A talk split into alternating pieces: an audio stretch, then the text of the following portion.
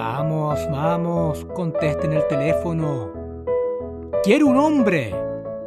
Edna Krabappel, 1992.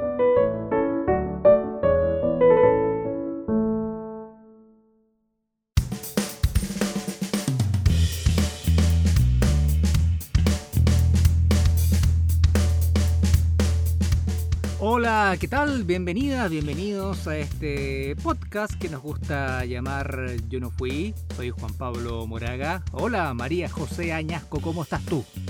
Hola Juan Pablo, qué gusto saludarte, qué gusto estar acompañando a todas y a todos quienes nos están escuchando una vez más en un nuevo episodio de nuestro querido podcast Yo no fui el episodio 17 sí. y que comenzamos en esta oportunidad eh, con una información, una noticia más que nada que, que, pasó hace un par de semanas, pero que la verdad eh, no lo habíamos comentado porque no habíamos tenido programa. Se trata de que finalmente llegó la fecha esperada, se estrenó Disney Plus en Latinoamérica con muchas franquicias que compró el tío Disney porque tío Disney, tú sabes María José, tiene dinero y bueno, dentro de una de esas franquicias nosotros sabemos que los Simpsons están involucrados por la compra de Disney a Fox. ¿Tú sabes cuánto costó esa compra que Disney hizo a Fox? No tengo la menor idea. Tírate una cifra, será la más alta que, que puedas imaginar. Un billón de dólares. Como el billete de Burns, ¿no? Puede ser, yo creo que andamos un poco cerca, pero en realidad fueron 70 mil millones de dólares. Yeah. Onda, mira, para ponerlo en perspectiva, Disney compró Marvel en 4 mil millones de dólares. Chuta. O sea, estos 70 mil, o sea, 70 mil millones de dólares es mucha, mucha, pero mucha plata. Sí, igual, no sé si, o sea, ¿y esa plata? ¿De dónde sale? No. ¿Aló, fisco? Quiero eh, revisar esas boletas, quiero transparentar esa plata. Oye, Juan Pablo, y cuéntame, ¿con qué nos sorprende Disney y los Simpson? ¿Qué es lo que vamos a ver de eso? Claro, que lo que pasa es que dentro del catálogo Fox están los Simpsons, claramente, y llegaron finalmente a Latinoamérica con las temporadas que nadie pidió. O sea, llegó con las temporadas números 29 y número 30 de Los Simpsons. En otros catálogos, en Estados Unidos, por ejemplo, está la serie completa de Los Simpsons. O sea, no hay problemas con, la, con las temporadas. Cuando uno escribe al Twitter oficial de Disney Plus Latinoamérica, te responden, son bien activos, pero te responden solamente con divagaciones y evasivas. Onda jefe Gorgoris. Hola, ¿por qué no suben las temporadas? ¿Y por qué no? Así como con puras contrapreguntas tontas.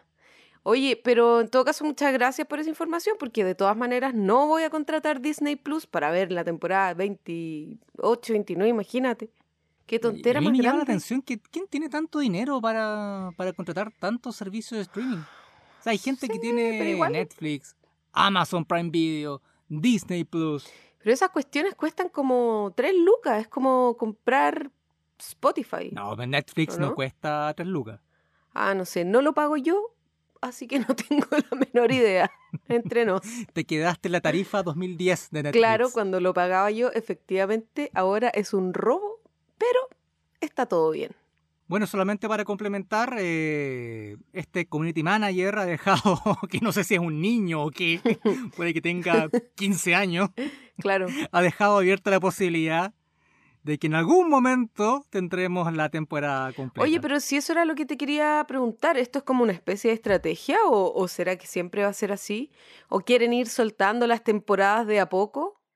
Es que nadie sabe, porque hasta el momento que estamos grabando este podcast, que es comienzos de diciembre, eh, no hay una versión oficial De de. Disney Plus. Entonces, bueno, obviamente yo creo que en algún momento van a llegar porque son parte importante del catálogo.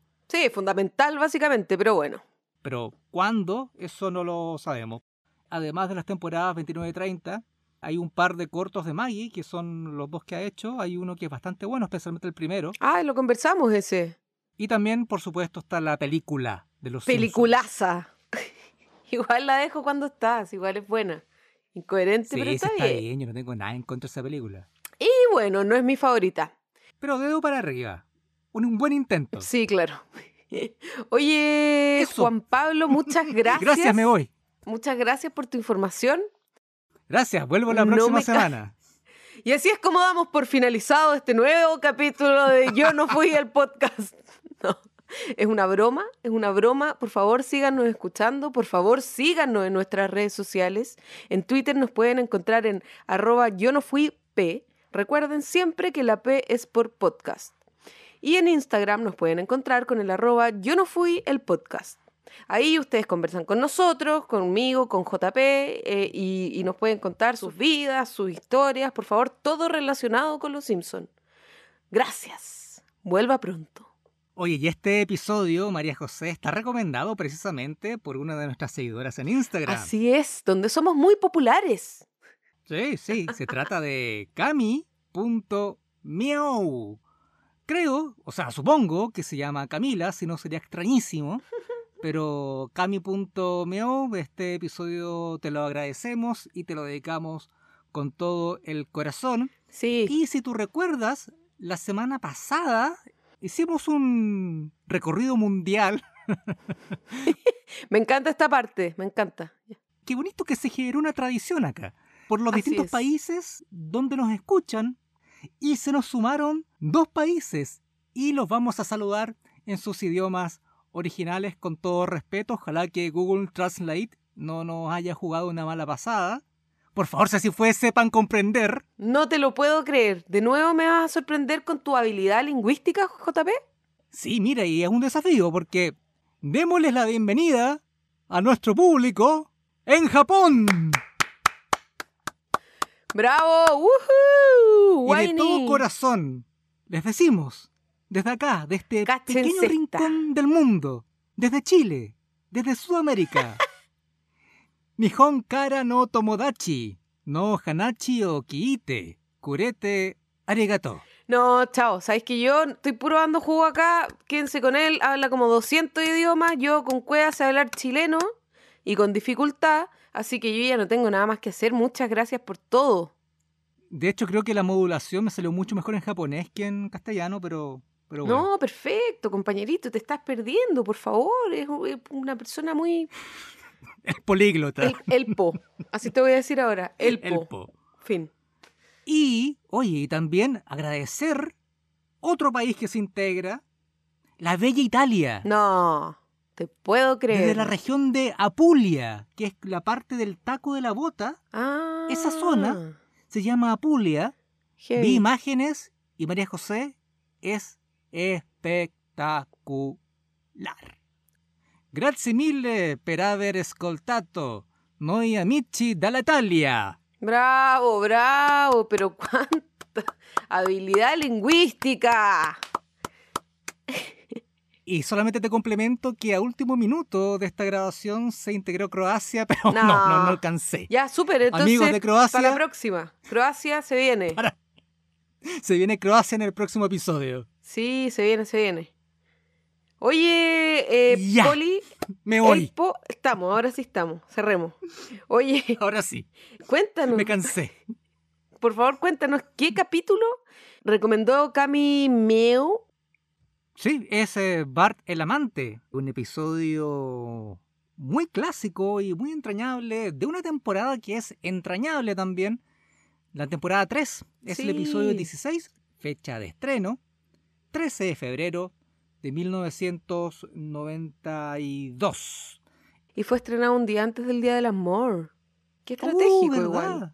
Pero es más del desamor este capítulo, ¿no? Totalmente, pues si no... Es un amor tóxico, se podría decir. claro. que afortunadamente no termina tan mal, pero es tóxico al fin y al cabo. Sí, igual a mí me gusta este capítulo. ¿Qué te pareció a ti? Bien, muy bien. Es un episodio escrito por John Beatty. Él es el segundo guionista que más episodios, mira María José, ha escrito en Los ¿En Simpsons. serio? ¿Detrás de quién? Ah, pero es que no lo puedo decir, po. John Schwarzenegger. John Swalfelder. Él Swalfelder. escribió más de 50 episodios, es un loquito que ya conocemos. Pero John Beatty viene detrás de él eh, con eh, 25, que no es poco. No es poco, es verdad. Entre otros, eh, escribió Bart y la radio, que es el de Timmy O'Toole. Mira, un clásico Excelente también. Clásico de clásicos Sí. ese.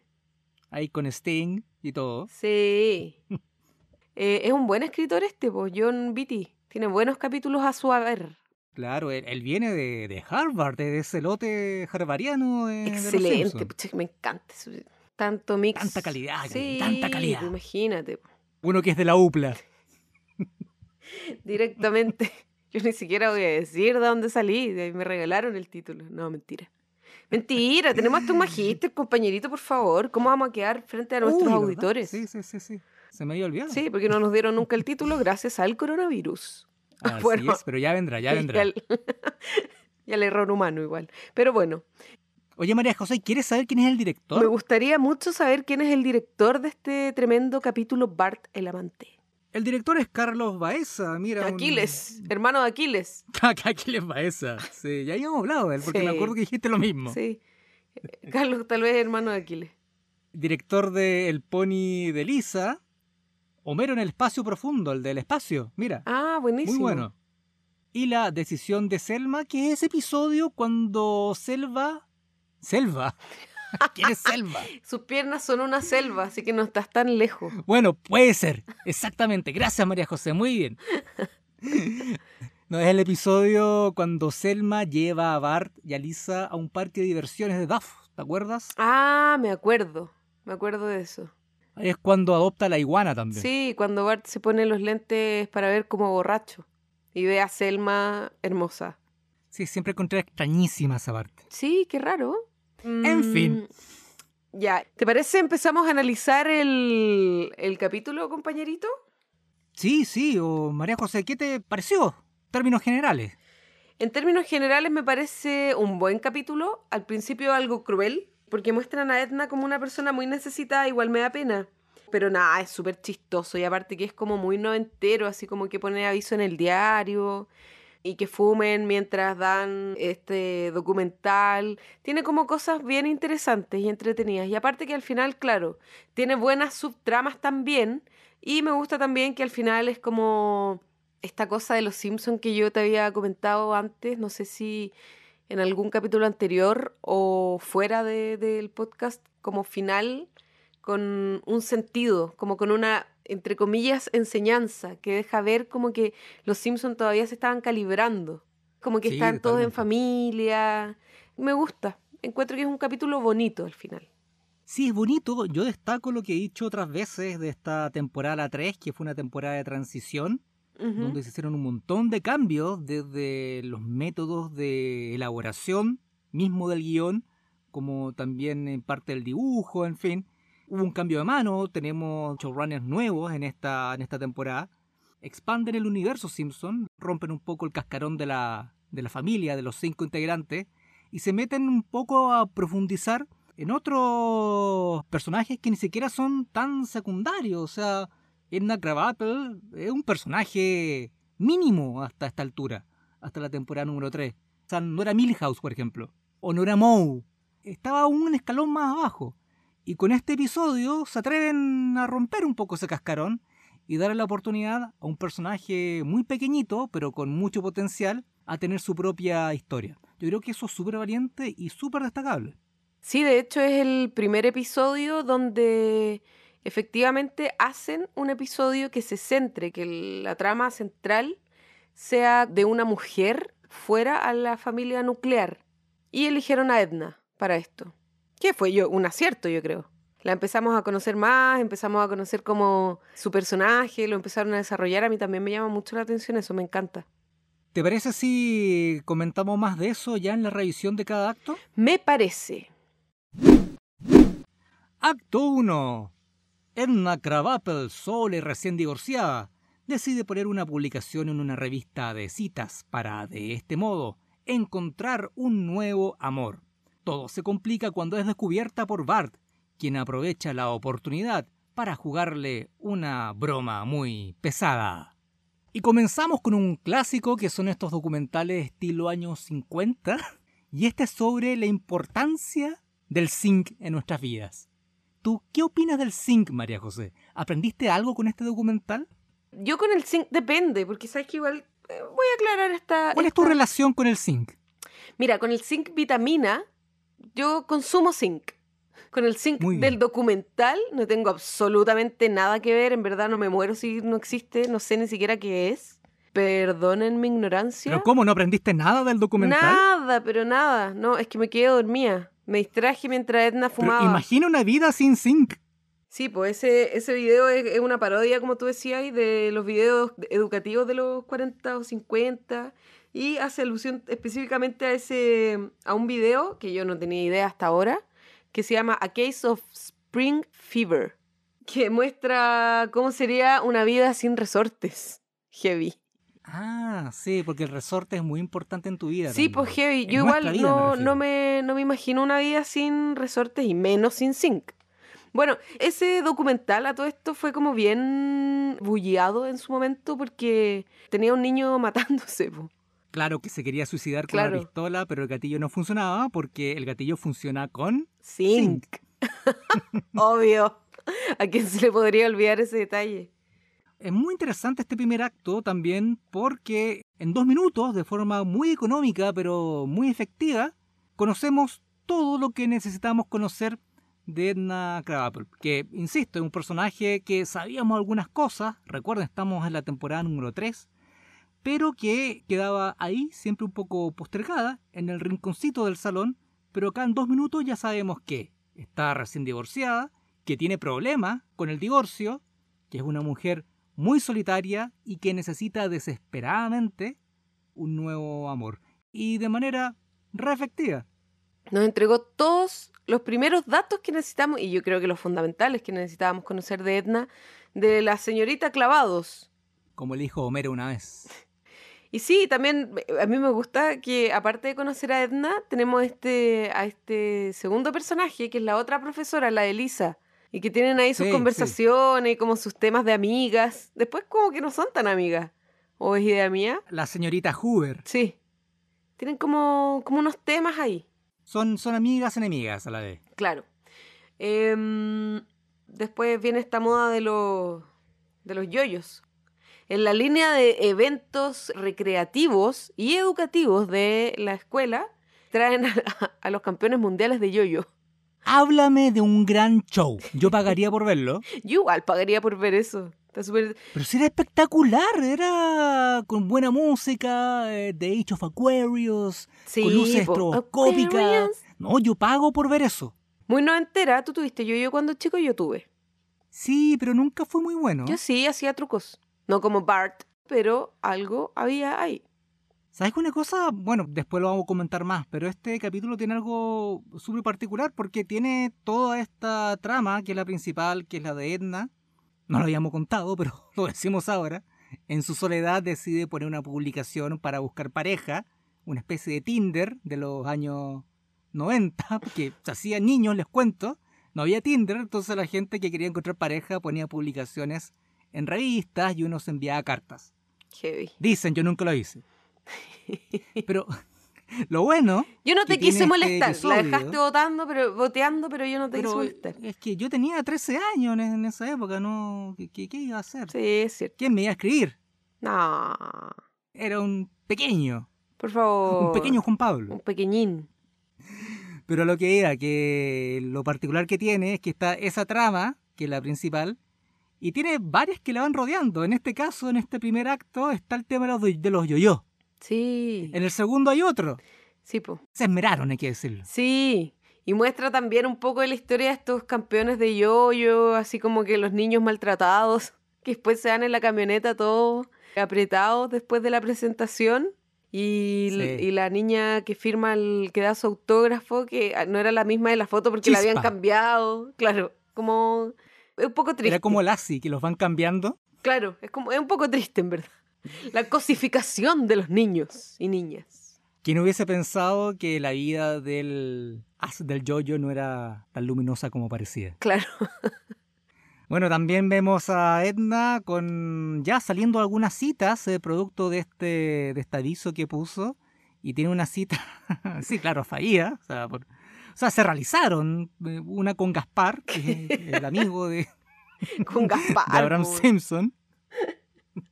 Y si se preguntan cuál amigo es ese amigo pelado con la barba larga, blanca, que es un viejito, pero viejito. Sí, le dice, ah, no te preocupes por mi edad, acá hay todo un espécimen. Claro. Y le dice así como algo de canas en, en la azotea, después Sí, le dice sí. como en el sótano, no sé, una, algo raro. ¿Cómo interpretar esa broma? Oh. Porque le dice, no te fijes por la edad, solo hay un poco de nieve en el techo. Bueno, también en el sótano. Oh, Yo espero no, de que se haya referido a su barba. mira, no, yo... Que el sótano era la barba y no era más al sótano aún. Yo la verdad es que Más niveles hacia abajo. preferí, preferí como quedarme con la barba nomás porque me dio un poquitín de asquín. Con respeto a todos los Gaspares que anden por allá en, en, en el mundo. Y otra cosa que vemos acá también es que Bart, en su locura por el yoyo, termina siendo castigado porque rompe una pecera que hay en, el- en la sala de clase. Los pescaditos mueren, lamentablemente. Sí, Asesino de peces. clásico. Y bueno, ahí Edna lo castiga. eh, Bart se dedica a cumplir un montón de funciones de limpieza, básicamente, en el castigo. Sí. Y tiene la mala suerte de que Bart descubre la revista y se da cuenta del plan, que es lo peor que le podría haber pasado a Edna, porque cayó en las peores manos posibles, yo diría, esa revista. Bart obviamente lo ve como una oportunidad para jugarle una broma pesada y así vengarse de su profesora. Sí, igual yo creo que Bart no lo hizo con tan, o sea, con mala intención. O sea, yo creo que no esperó que escalara tanto. ¿Cómo? No, no, no esperó que escalara tanto, sí. Bueno, pero o sea, sí. se le fue de las manos, Claro. pero mala intención hubo ahí. No, sí, sí, sí. Bueno, y ahí crea este personaje encantador para la primera carta, ¿no? Woodrow. Co- Con, la voz, me encanta la voz de Woodrow. Nombre que tomó de un presidente de Estados Unidos, sí, pues Woodrow este, Wilson. este personaje que lo creó, que es como un híbrido de este presidente de Estados Unidos. Leí el número que era que fue presidente, era como el 20, 28 eso. Y Sí, sí, es del siglo XX. sí, y toma la cara de, de un jugador de hockey que pa- al parecer era bien famoso en la época. Se murió hace algunos años atrás. Gordie Howe. Ah, en el 2016 murió. Y bueno, Barr crea este personaje Con una voz para seductora seducir malévolamente a su a profesora. su profesora. Edna recibe la carta, la primera carta, y queda encantada y cae de espaldas sobre su cama, con la voz de Woodrow. en su cabeza. Así entramos al acto 2. En pleno intercambio epistolar, Bart, o mejor dicho, Goodrow, y Edna comienzan a avanzar en su relación. Edna, segura de haber encontrado al príncipe de sus sueños, al galán de su cuento de hadas, decide concretar una cita, que obvio no saldrá como ella espera. Bueno, eh, sí, po. Qué rápido se enamoró Edna, ¿o ¿no? Te iba a decir exactamente lo mismo. eh, de hecho, creo que esa foto que le envió, una foto seductora en Sí, está, ropa interior. sí, estaba como demasiado. Sí, Fue demasiado prematura para, para mi gusto. sí, se apuró un poquito. Claro. Bueno, día da lo mismo, po, pero. Edna quería amor, se había divorciado recién, necesitaba atención, quería. y pensó que había conocido un buen hombre, de nombre de presidente, cuerpo de deportista. Entonces pensó, esta es la mía. Pero bueno, lo, lo hizo y la relación comenzó y siguió bastante, bastante bien. Bart tenía muy buena muñeca para escribir eh, cartas románticas. Sí, como que se dedicó a estudiar. Sí, se dedicó a estudiar, le preguntó a Marge, le preguntó a Lisa, más o menos qué le gustaban a las mujeres, se dedicó a ver películas Hasta Homero le románticas. preguntó. Hasta Homero, claro, hasta, hasta Homero le preguntó. Y también se dedicó a hacer una investigación así medio infiltrado con la propia Edna, porque Bart seguía en el castigo, entonces ahí aprovechaba de preguntarle cosas a Edna sobre su vida y luego ocupaba esta misma información para después escribirle a Edna. Oye, compañerito, y en este, en este segundo acto también empezamos a conocer otra historia secundaria, ¿cierto? De hecho, hay dos más. Y una que me gusta mucho, que es la de los Flanders. Sí. Pero si quieres, tú comienza con lo del perro. Porque sé que a ti te gustan los perros. Sí, el chiqui sobre todo. Le mando saludos al chiqui. Saluda al chiqui. pero que están relacionadas, por la del perro con la de los Flanders están súper sí, unidas. Sí, están también. relacionadas, pero en este acto, claro, hace mucho frío afuera y vemos a- a- al ayudante de Santa congelado, básicamente, como es flaquito más encima. Estaba muerto de frío y March le dice a Homero, le comenta que hay que entrar al perro porque está haciendo mucho frío y Homero le dice que el perro está bien afuera porque a los perros les gusta estar afuera. Entonces March sugiere que hay que comprar una casita para el perro para que se pueda refugiar del frío. A lo que Homero le contesta, no, está siendo influenciada por los comerciales, así que yo le voy a construir la casa. Lo que todos y todas sabemos que es pésima idea porque Homero es un pésimo maestro chasquilla, pero es como la antesala de otra historia secundaria que me gusta mucho a mí también. Sí, la de los Flanders, porque está Homero construyendo esta casa y bueno, como dijiste tú, no le va bien porque cuando él hace manualidades o termina en un desastre o en una obra de arte. Y está muy complicado y lanzando palabrotas, garabatos, insultos porque no le resulta la casa para perro y al lado está jugando solito en el patio, Así es. solito ahí con una Sí, pequeño. casita, no sé. No, estaba jugando con una Todd pelota. Flanders. Ah, con una pelota, Sí. claro, Todd Flanders. Y escucha los insultos de, de Homero y este pequeño mozalbete absorbe esa información y en una cena con la familia está Ned, está Maud, está Rob Flanders, el hermano. Él dice, no quiero estúpidos vegetales. Al demonio con esto. Es muy chistosa esa parte. Y claro, ahí queda un escándalo. eh, Ned Flanders lo castiga, le dice... Enloquece. Y le dice, se sobrepasó, jovencito. Esta Claro. noche no habrá historias de la Biblia para usted. ¿Sabes lo que me gusta de esto? Es que me gusta mucho cuando muestran la intimidad de los Flanders.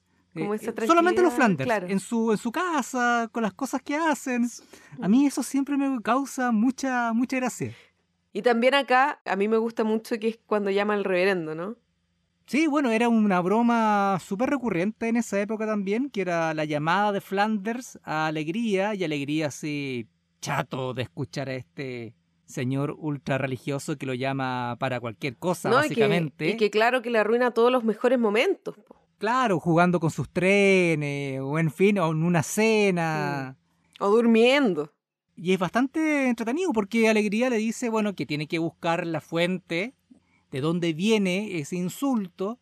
Y me gusta mucho todo este montaje que hay con... La investigación, sí. Investigando con una lista, así ya, no es la Sí, televisión. Está echando ahí como...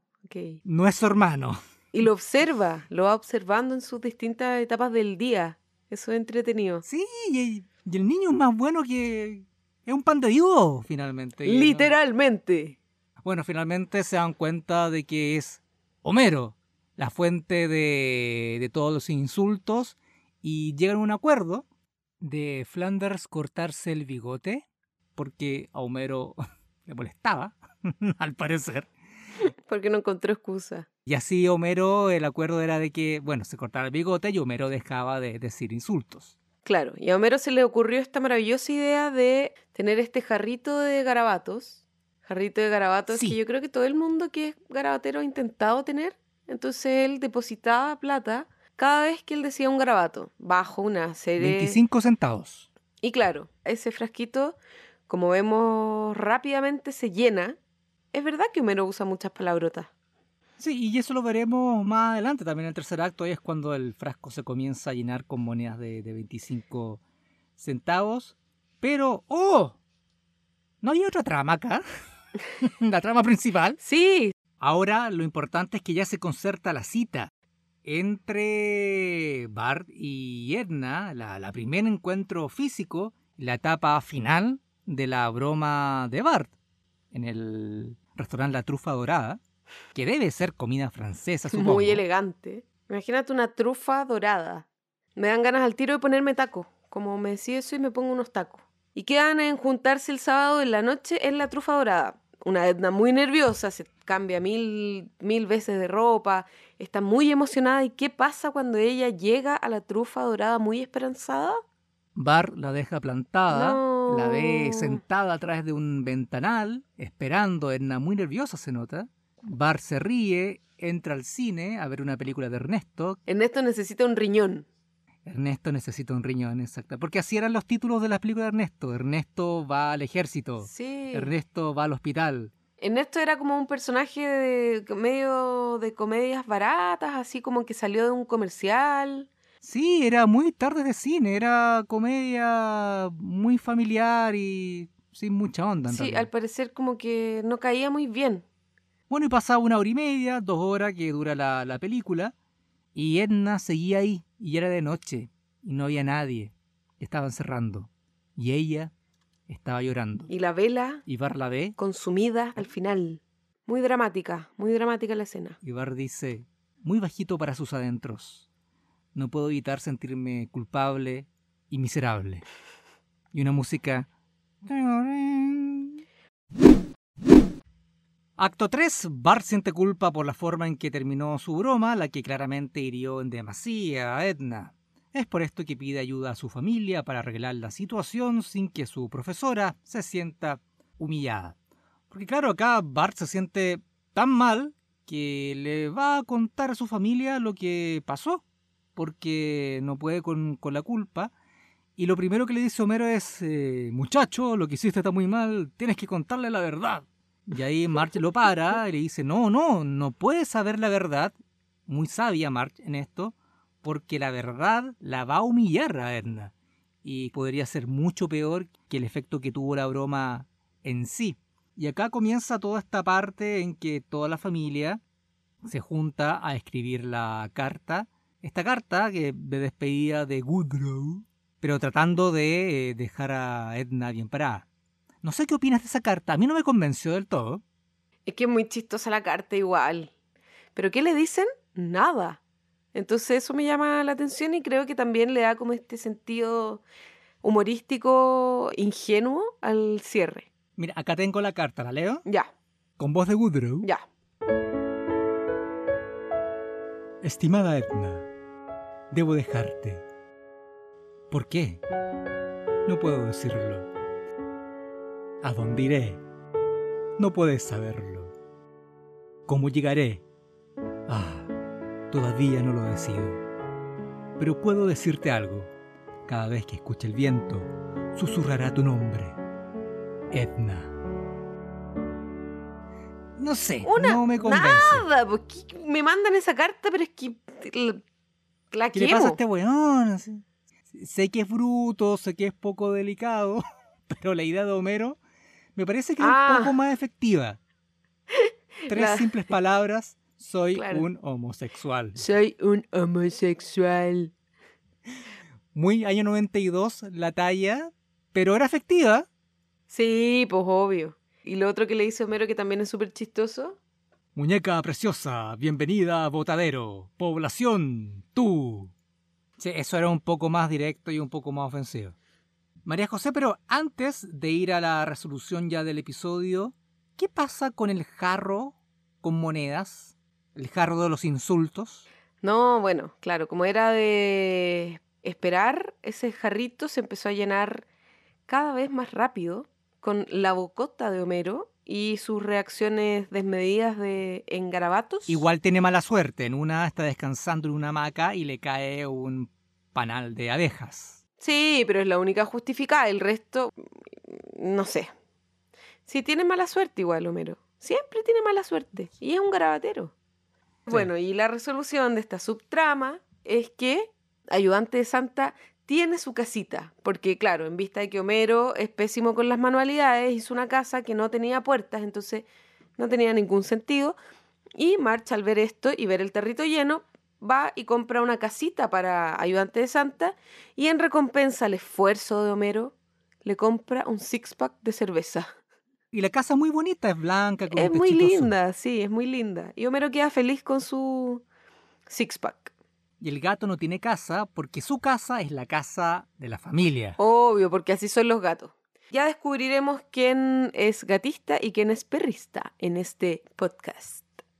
Sí, de hecho, en- no es para plantearlo ahora, pero em, yo creo que algún día deberíamos conversar sobre si los Simpsons son dog lovers o cat lovers. Está buena esa. Ya lo haremos pronto. Un especial de animales. Sí, no es malo. Mira, qué buena idea. Vamos anotando. Así es. Bueno, ¿y qué pasa entonces, compañerito, con la trama principal, ya que resolvimos la subtrama de la casita del perro? Sí, bueno, termina en esta carta, Bart se la envía, se la pasa por debajo de la, de la puerta a Edna de su departamento, que es un departamento que ya lo conocemos, es muy triste, es chiquitito. Sí, es como los moteles que muestran en Los Simpsons. Edna está comiendo de un tarro, de, de ese como unos frijoles, está muy deprimida. Y bueno, recibe esta carta y a pesar de lo que nosotros podamos pensar, efectivamente a ella la ayuda. Y le hizo mucho sentido, claro. le hizo sentido aunque no diga nada. le hizo mucho sentido y queda contenta. Se ve un corte hacia el día siguiente. Bart sigue en el castigo, están en el colegio.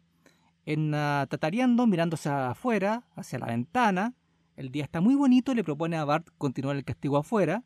Y se van tomados de las manos, caminando hacia el exterior. Así es. Y ahí hay como un cambio como Abrupto. en la misma escena Sí, abrupto con la música clásica ten, ten, ten, De ten, deporte, como de claro. deporte norteamericano, claro, con la, eh, el registro de estadísticas de Gordie Howe, que era este jugador de hockey canadiense muy famoso en Estados Unidos. Y bueno, y termina con las estadísticas de forma muy absurda y me encanta cómo termina porque le bajó presión al episodio y termina muy Simpson todo. María José, ¿vamos a los ositos bobos? Sí.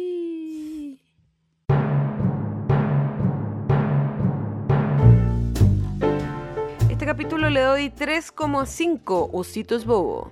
Ya, muy bien, ¿por qué? Porque es un buen capítulo, es conciliador, tiene una trama interesante, tiene buenas subtramas, nos muestra de una manera muy entretenida y dinámica a un personaje que no es del núcleo familiar de la familia Simpson, lo que me parece bien atractivo, arriesgado, pero atractivo y que me agrada. No es de mis favoritos, pero claro, es como, en términos generales, marca también una exploración, mejor dicho, de, de Springfield mirado desde otros ojos.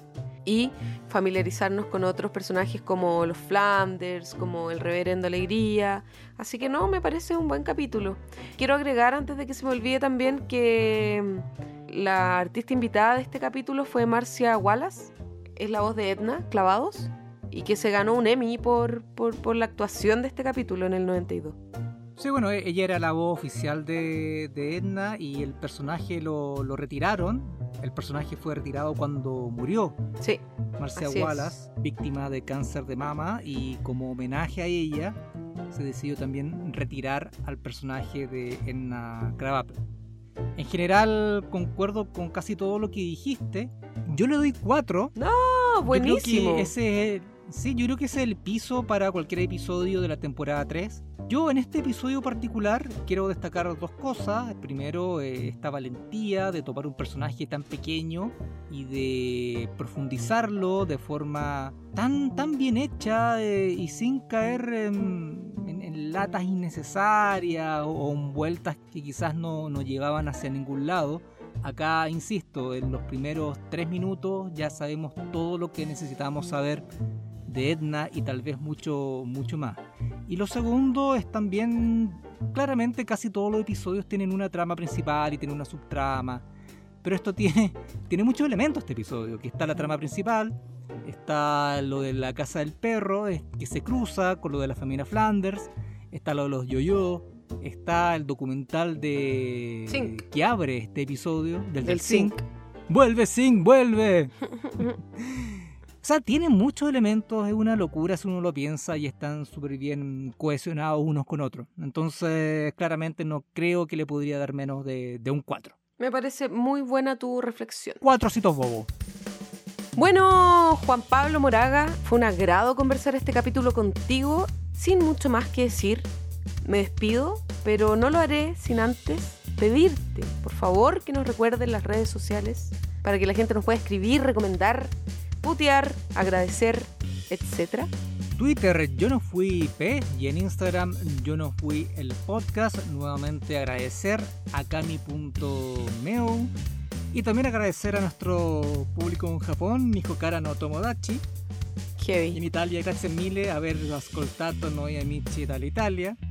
María José, también me despido en castellano. Contigo, muchas gracias. Que estén muy bien, compañerito. Nos volvemos a encontrar muy pronto. Buenas. Chao, chao. Nos vemos.